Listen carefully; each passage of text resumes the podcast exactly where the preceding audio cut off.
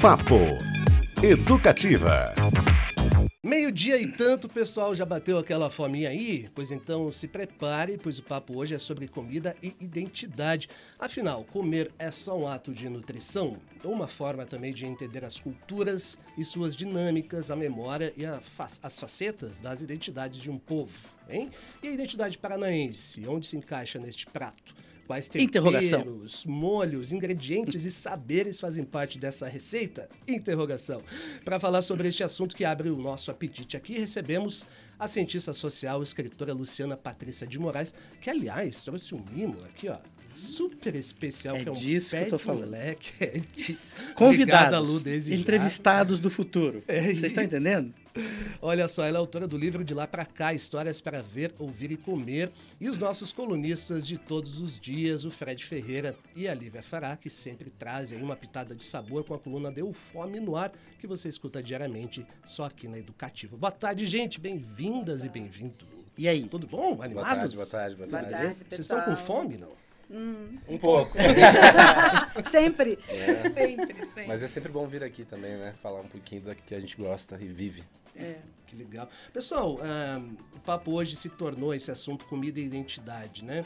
É, começar com uma pergunta relativamente fácil. Fácil? Paraná tem uma comida típica paranaense? Qual é e por quê? E como e como se faz? Três É. horas? Eu, eu acho que sim, Paraná tem algumas, né? É, então a gente tem ali o, o, o barreado, que vem é, do nosso litoral. A gente tem uma coisa bem típica curitibana, que está em alta, né? A gente está, inclusive, se tornando é, patrimônio mat- material aqui do, do estado do Paraná, que é a carne de onça. Bem né? lembrado. Um bom trabalho daí do, do Sérgio, né? Tá fazendo, tá à frente desse trabalho. É, tem o carneiro no buraco, então acho que o Paraná tem bastante coisa, né? É, tem o, né, o nosso litoral ali que também tem trabalha com peixe, frutos do mar, com pescado de uma forma muito única, né? Também. Muito banana. É, então acho que né, tem, tem muitos pratos. O pessoal geralmente não conhece muita coisa, mas o Paraná tem muito sim a, oferecer gastronomicamente falando. É, eu acho que a comida paranaense existe, mas quando a gente está falando de comida típica, muitas vezes a gente se refere a uma comida que elegeram e definiram como discurso.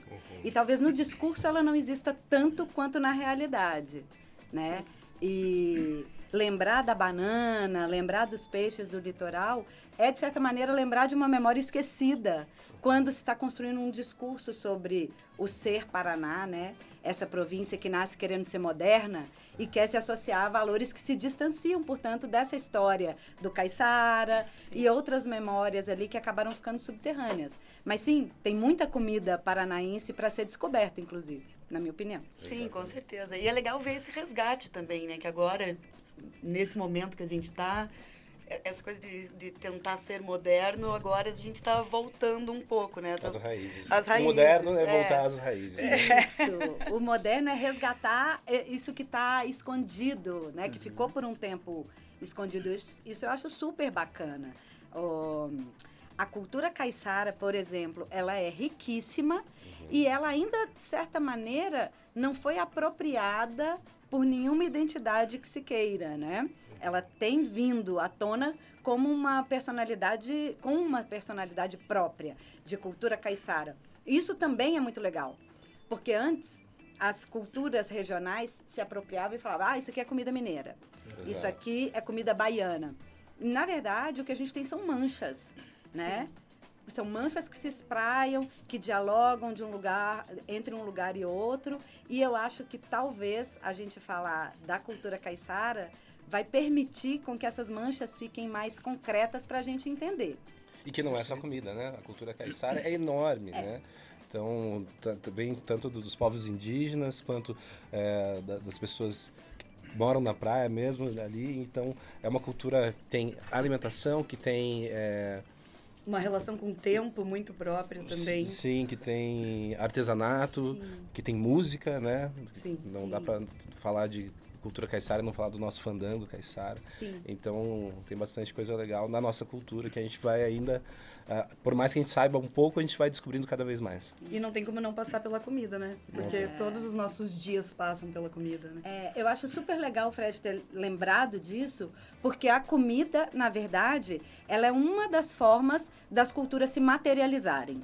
E são várias outras formas, como a música, a dança, saberes fazer, que são muito diversos. Eu acho, não sei se eu estou enganada, que tem uma técnica também de construção de rede de pesca. Eu acho que tem várias coisas que expressam cultura material, entre as quais a comida tá. Tá envolvida. Exato. Né? Né? Comida é materialidade da cultura. Então, uma coisa que você começou falando, será que a comida é só nutrição? Não, a comida fala quem a gente é, né? Sim. Melhor tipo de conversa é essa que a gente não se mete, né?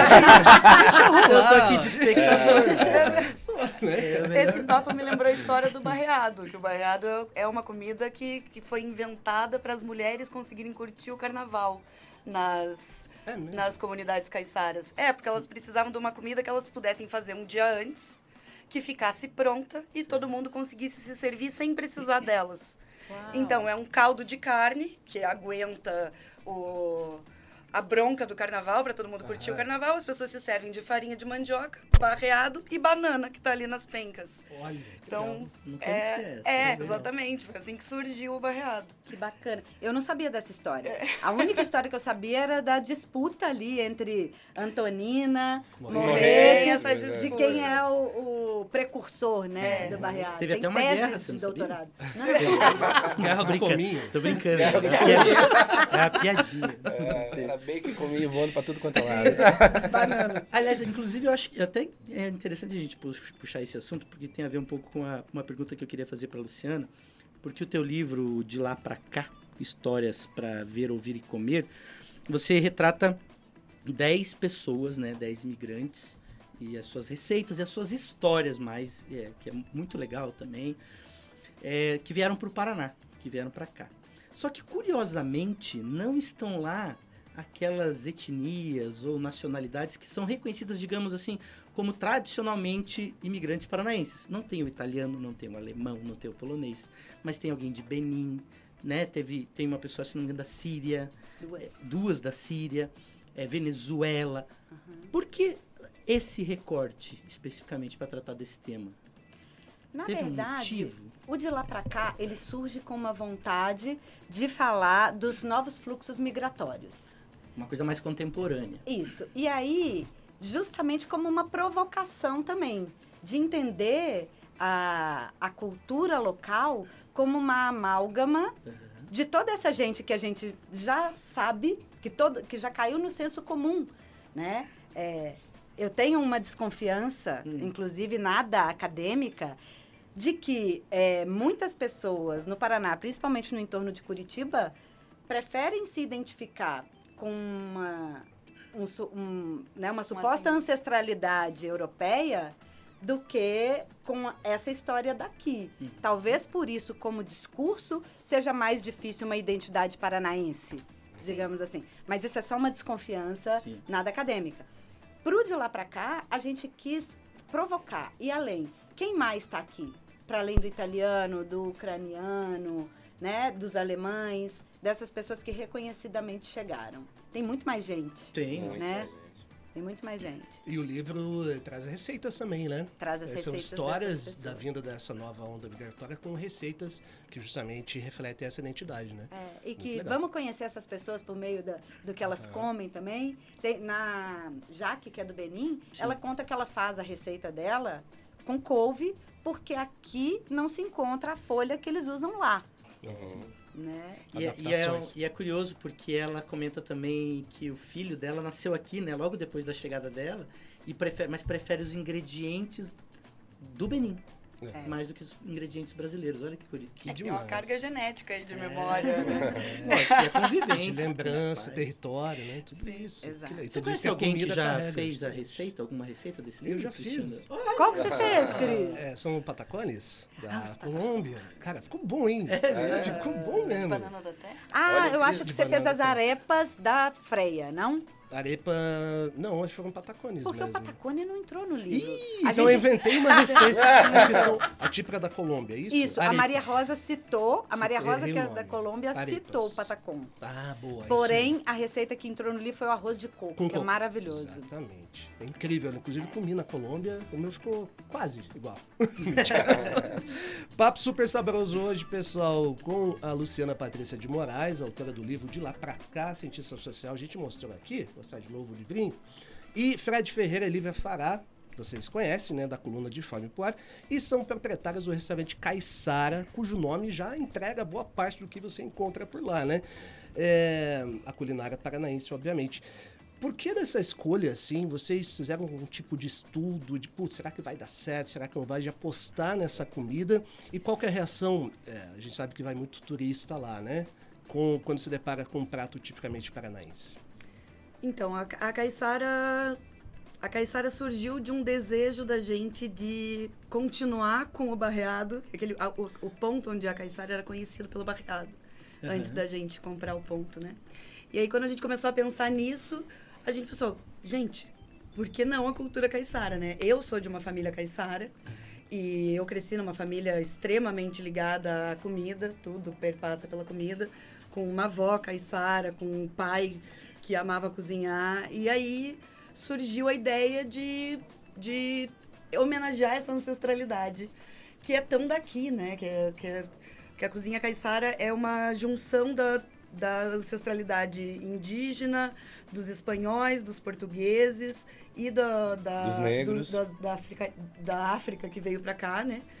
E, e daí o barreado foi a primeira coisa, e daí depois disso a gente fez uma série de entrevistas com a minha avó Ah, para entender os ingredientes que ela usava, que eles usavam mais na infância dela em Guaraqueçaba.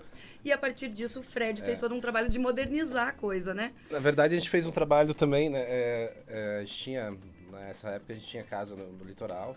E a gente ia muito pro, lito- pro litoral, então, assim, contato com pescador. Então, eu já tava nessa pegada de trabalhar muito com frutos do mar, de fazer muito em casa frutos do mar. Então, eu ia pra praia, só voltava pra casa, ligava a churrasqueira e colocava os frutos mar na churrasqueira, que é uma das coisas que a gente veio agregar depois no restaurante.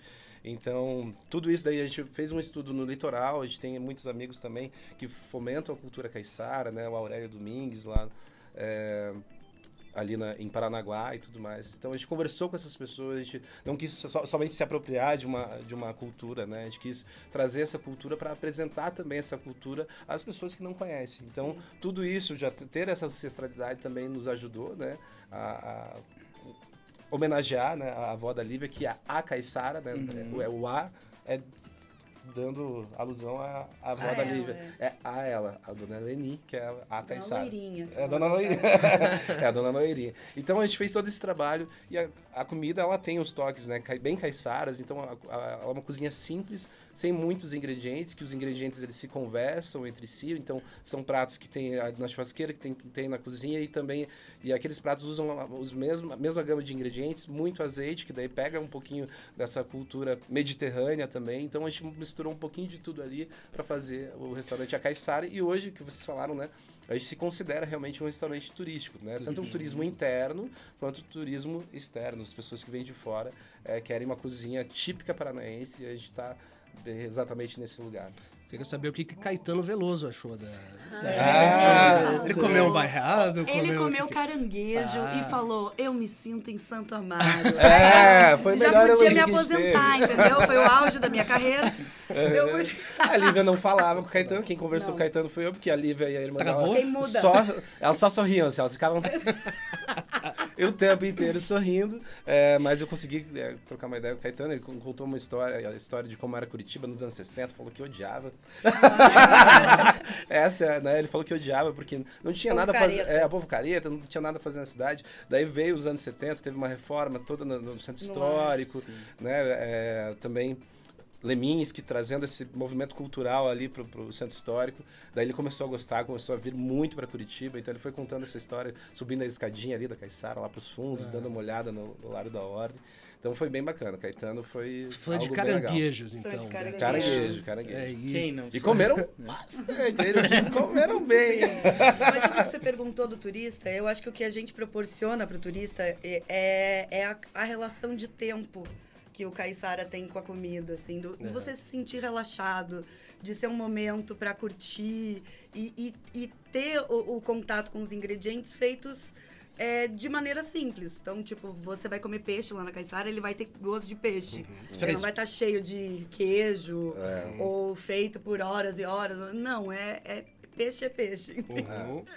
Maravilha, Beto Pacheco, o pessoal participando por aí. Sim, Diga temos lá. mensagens aqui. É, a Sheila. A Sheila não. Olá, perdão. Sheila. A, a Sheila falou também, mas essa aqui que eu vou ler agora é da Nina. Ela falou que a família dela é do litoral de Santa Catarina, São Francisco do Sul, e que lá a tradição é dos frutos do mar, em especial cozido de bagre e pirão do caldo desse cozido. Nossa, que fechada. Nossa, sabe quando pega aqui? Sim. Assim, ó? Aquela Sim. folguinha pra quem não Ai, almoçou, né? caramba, ó. A Bárbara mandou um salve pra Cataia no feijão. Catar no Olha. Nossa, só, como é que faz esse negócio aqui? Não sei não. Cara, nossos ouvintes são Sim, sim.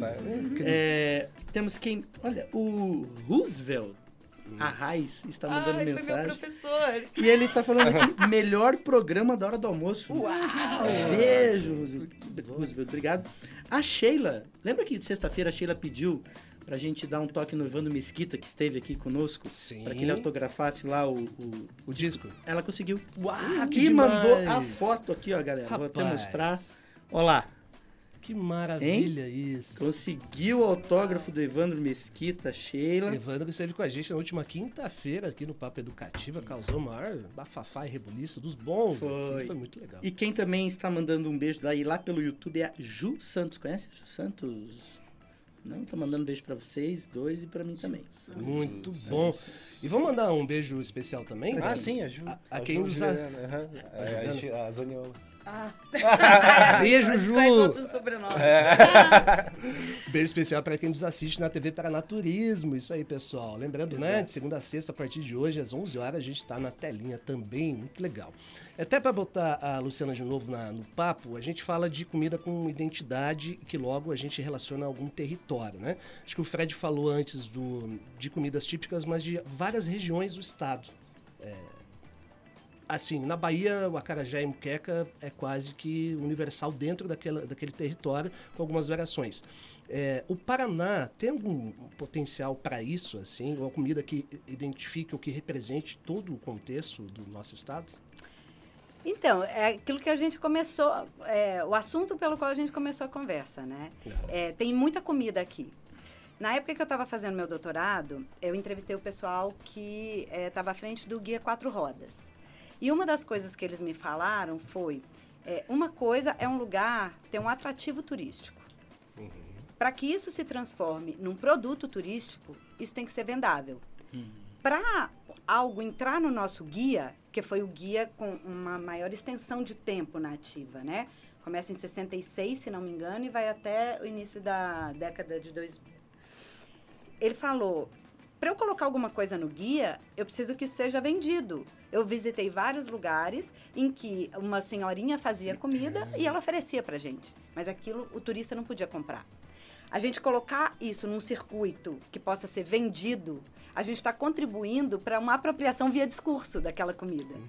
Então, de certa maneira, a caiçara contribui para que se vá criando uma memória afetiva, que as pessoas daqui vão se reconhecendo como parte dessa cultura também e para que isso então se transforme em uma comida típica em discurso. Eu acho que passa por aí, né? O barreado, se não me engano, ele entra no Guia Quatro Rodas eh, na década de 80, 85, se não me engano. E aí ele passa a ser um produto reconhecidamente, reconhecido por quem não é daqui, né? Sim. Sim. Aí, logo depois do barreado, se não me engano, em 92, entra a Quirera da Lapa. Mas são movimentos muito hum, tímidos, assim. Né? Se a gente vai falar de comida mineira, que é a minha praia, você tem uma, uma cozinha com uma série de elementos que, ao longo do tempo, foram ganhando esse caráter de discurso, né? Feijão tropeiro.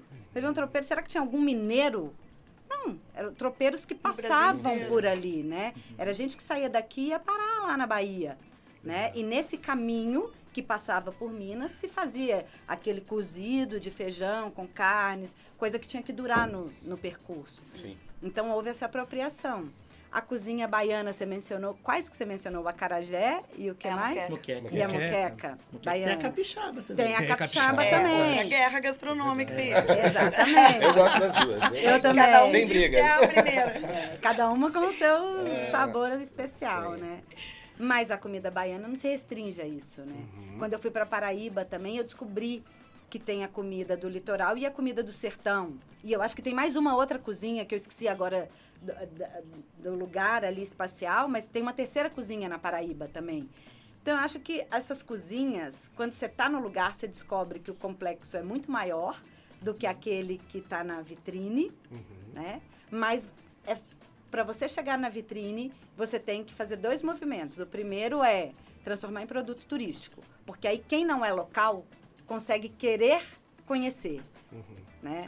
Consegue E o- ter acesso também, né? Consegue ter acesso, né? Alguém, o Caetano Veloso, o dia que for para Santo Amaro, vai falar.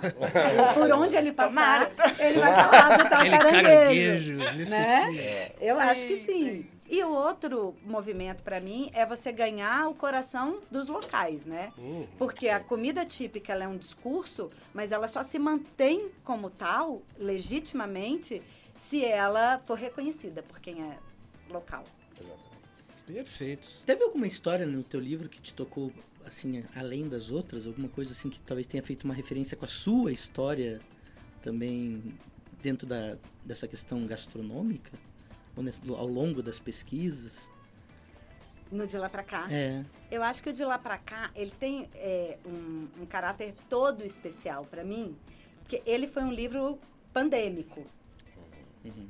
Né? Então, a gente teve que fazer todo dentro dos protocolos. Tem uma, um documentário Certo. que foi feito por uma equipe à parte, em lugares ao ar livre. É, e a gente teve acesso para construir as histórias do livro a esses vídeos. Não eram suficientes, né? Para você conhecer, adentrar mesmo a história de cada um dos personagens. Então, eu fui conversando com as pessoas por telefone e por WhatsApp. E é, ainda aconteceu uma situação particular que foi durante o processo de escrita eu estava num tratamento é, de saúde que se estendeu durante meses e eu fazia a escrita do livro enquanto eu estava internada e trocava ideia com a Isadora que é a minha parceira no livro ali. Então as histórias todas me comoveram demais né? A história da Maria Rosa por exemplo que é a colombiana que dá a receita do arroz de coco ela não conseguia me explicar o sabor que a comida teria pelas palavras. Ela falou: passa aqui na minha casa. que eu levo uma marmita lá embaixo. E ela fez uma marmita de arroz de coco com titotê, sem titotê, e mais uns três preparados, inclusive os patacones, Viu? Olha só. para que a gente pudesse experimentar tudo e decidir o que, que ia entrar no livro. Né? Ela me contou por, au- por áudio de WhatsApp como é que era a casa da infância dela. E isso tá no livro. Então, essa história, ela tem uma. um- um- eu tenho um carinho especial por ela. E aí, a Maria Rosa foi para Colômbia e nas entrevistas ela fala: é, você faz o leite de coco, mas o leite de coco fica melhor se ele for ralado nesse ralador aqui, que é o ralador que eu trouxe da Colômbia. E quando ela me falou que estava indo para Colômbia depois da pandemia, eu pedi um ralador. e ela trouxe. E aí, quando eu fui para Minas, eu trouxe para ela um amassador de feijão, de, que é uma estrela de metal, assim, para que ela pudesse amassar os feijões dela. Muito legal todas essas histórias do livro de lá pra cá, que é uma beleza, gente, muito bacana. E aproveitar, queria saber o que, que vocês acham é, dessa, digamos, babelização da culinária, né? Doritos com sushi, um barreado com ketchup, sei lá, uma pizza de Borda de, borda de coxinha na pizza? É, mas o- até o fator cultural e social, o que, que, que vocês pensam sobre isso? Olha, é difícil falar sobre o que os outros fazem, né? É, é lógico que tem umas coisas que até ficam boas, no, no final das contas, né? A, a- a famosa larica, né? Mas, gente, é... Eu sou mais a cozinha mais clássica, comida mesmo. Eu gosto de comida, eu gosto de arroz, feijão, eu gosto de carne moída. Arroz, feijão e carne moída, pra mim, é o melhor prato do, do, do dia a dia, sabe? É, Mas não- não- não- eu não vejo é, essas comidas, essas misturas como Ruins. Não, É eu uma não, não, eu não vejo como saudáveis, parte, na é. verdade. A babelização faz parte da evolução É, faz da parte da evolução. gastronomia, né? A gente- Né? Sanduíches enormes e tal. Pô, tem, tem, se tem consumidor, tem produto. Então, a- acho que é isso. As pessoas consomem. Eu não sou um grande consumidor. Lógico, gosto do- dos meus fast foods, gosto, né? De algum, alguns eu gosto. Gosto de cachorro quente e tal. Sunday Eu com sou- batata frita. né? Tem uma coisa que é bem legal, Batata que eu já fiz, ó, frita. ó, mortadela de, de, de, de frango com doce de leite, gente, façam. Mentira. Acabou o programa. Já Acabou. vocês estão Acabou falando o programa. de Acabou. valorização aí da, da, da, da gastronomia. Olha, isso é, é legal, gente, de verdade. Prove. Vai ter no Deu Fome no certo. Olha, Não vai ter no Deu Fome no Ar, que a receita é muito simples, né? né? Pô, pega uma, né, um industrializadão ali, coloca um outro industrializado em cima e vai, dar- vai dar boa. Lu, você. Eu acho que essa babelização ela tem um fundo que é experimentar o diferente, né? Então, assim, isso faz parte, já faz muito tempo. Por exemplo, quando eu cheguei aqui em Curitiba, que alguém me falou que na festa que eu ia ter canudinho, eu falei, ai, eu amo canudinho. E cheguei lá e era canudinho com maionese. Você esperava Mas canudinho começa com Gente. de outro jeito, eu só sei desse. Então, Você esperava com doce de com leite? doce de leite. Ah. porque é assim é eu maravilhoso. E depois que eu. No primeiro dia eu não comi. Eu- naquela festa eu não comi. Depois eu me abri e aí hoje eu gosto, adoro. Mas assim, não era a minha referência. Então eu acho que a babelização tem a ver com isso também, né? Uma coisa que não é sua referência, você vai e experimenta de outro jeito. Isso é uma coisa. A outra coisa, eu acho que eu não tenho a resposta, porque eu estava pensando nisso esse fim de semana, assim. Eu acho que é algo que é bom para a gente pensar mesmo. Como é que é que os estudos vão entender esse hum, período atual que a gente está vivendo, em que as pessoas elas não têm mais tempo de cozinhar em casa? E- é- E é efetivo, gente, assim. E eu acho que a pandemia trouxe é, um- um- uma Colocou sensibilidade melhor para isso. Porque a gente teve que ficar em casa, a gente voltou a cozinhar mais em casa. Aí agora que o, né, as coisas não, né, a gente não precisa mais ficar tão recluso, a gente voltou para a loucura e a gente não tem mais tempo. Como, como que isso vai se refletir na memória das crianças, dos adolescentes? Qual vai ser a cozinha afetiva dessas pessoas? Esses dias eu estava almoçando com meu filho, eu não lembro o que, que eu tinha feito, e aí ele na mesa falou para mim, mãe, sabe qual é a maior saudade que eu tenho de quando você teve doente? Eu não tive a comida da mãe. Porque eu cozinho em casa, mas eu tenho o privilégio Sim. de cozinhar em casa. A maioria das pessoas, estatisticamente, não tem mais. E, é E eu acho que isso dialoga de É, perto é um com essa. mesmo. Aí você vê também o, o que as pessoas comem, né? Porque né, não é todo mundo que sabe preparar um alimento. Então, e outra, dependendo do nível social, as pessoas têm acesso a cada vez menos coisas, menos, Menos então coisas. menos educação, menos é, ingredientes. Então você vai lá compra um macarrão instantâneo, é muito mais barato do que você fazer uma refeição. Sim. Então é, é, é muito difícil você É. medir pela própria régua, né? Essa questão de, de, de alimentação. Então, por isso que eu falo, o que os outros fazem, eu não consigo muito falar. Também não tem essa resposta É. né, que você tem. Mas dá pra, dá pra entender porque as pessoas comem assim em casa. Elas misturam as coisas. É. Pega um monte de coisa industrializada, põe tudo na panela e mistura e pronto. E vai, às vezes o que tem entende? na geladeira, o que É. tem no armário é o que cabe Eu vou dizer no que não é bolso. gostoso? Não. Al- Algumas vezes pode ser gostoso, né? Mas é. é- isso retrata também o que as pessoas comem em casa. É. A cultura alimentar, né? Eu sou favorável, por exemplo, a, a escola municipal deveria ter uma educação alimentar inicial ali, porque nem sempre os pais conseguem propor essa educação alimentar. É, e aí eu acho que a gente, desculpa, Cris, Imagina.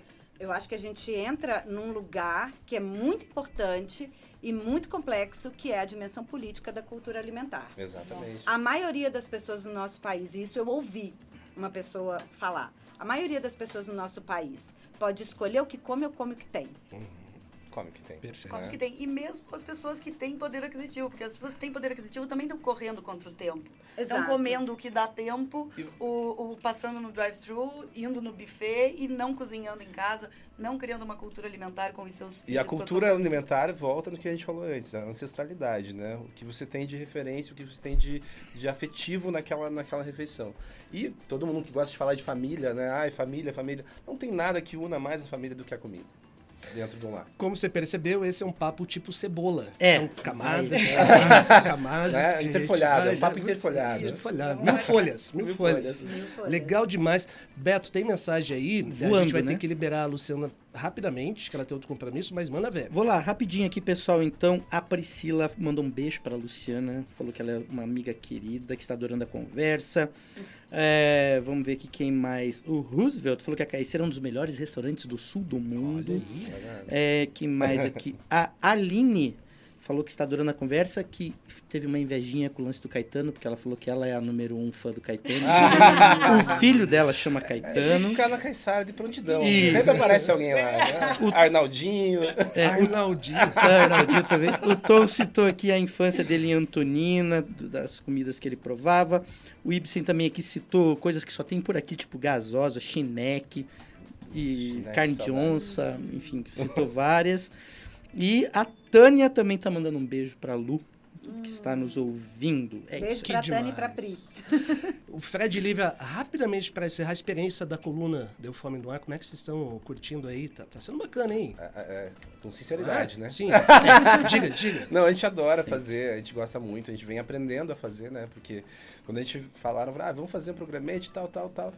Daí a gente esperou, né? Uma dire- direção. Que, que tá- Não, chegou lá no estúdio, era nós É, dois. e gente, gravar. Pode gravar. Deu, "Ah, O que, que eu faço agora? Liberdade, né? Daí, liberdade de imprensa. Foi uma eu indireta falei, pra eu falei gente. que ia né? falar a verdade. A gente luta por liberdade de imprensa. uma indireta pra, E daí cheguei, a gente fez, né? A gente tá. O primeiro programa ficou péssimo e vocês colocaram no ar mesmo assim. Porque a né? gente acredita em vocês. A gente acredita. Não, o mais legal A gente você- acreditava no ingrediente.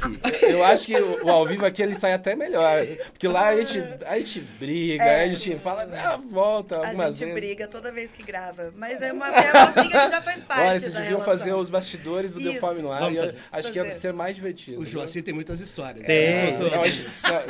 Histórias a gente tem demais, né? Pessoal, valeu demais super papo. A gente podia se estender por muito tempo, porque o assunto é muito interessante, saboroso, né? Muito legal. Agradecendo demais aqui a Luciana Patrícia de Moraes, ao Fred Ferreira e a Lívia Fará por esse papo. E vamos marcar outra rodada, quem sabe? Pô, rendeu, né? Muito legal. Sim, eu, quando você então falou que, queria ter- que precisava terminar, porque precisava me liberar, eu quase te interrompi falando eu quero ficar aqui pra sempre. ah, vamos fazer um programa de quatro horas. Boa. Não, vamos marcar outra aí. Demais, gente. Obrigado, viu? Valeu. Eu agradeço, Obrigada um beijo a pra você. todo mundo aí que tá ouvindo. Muito bom.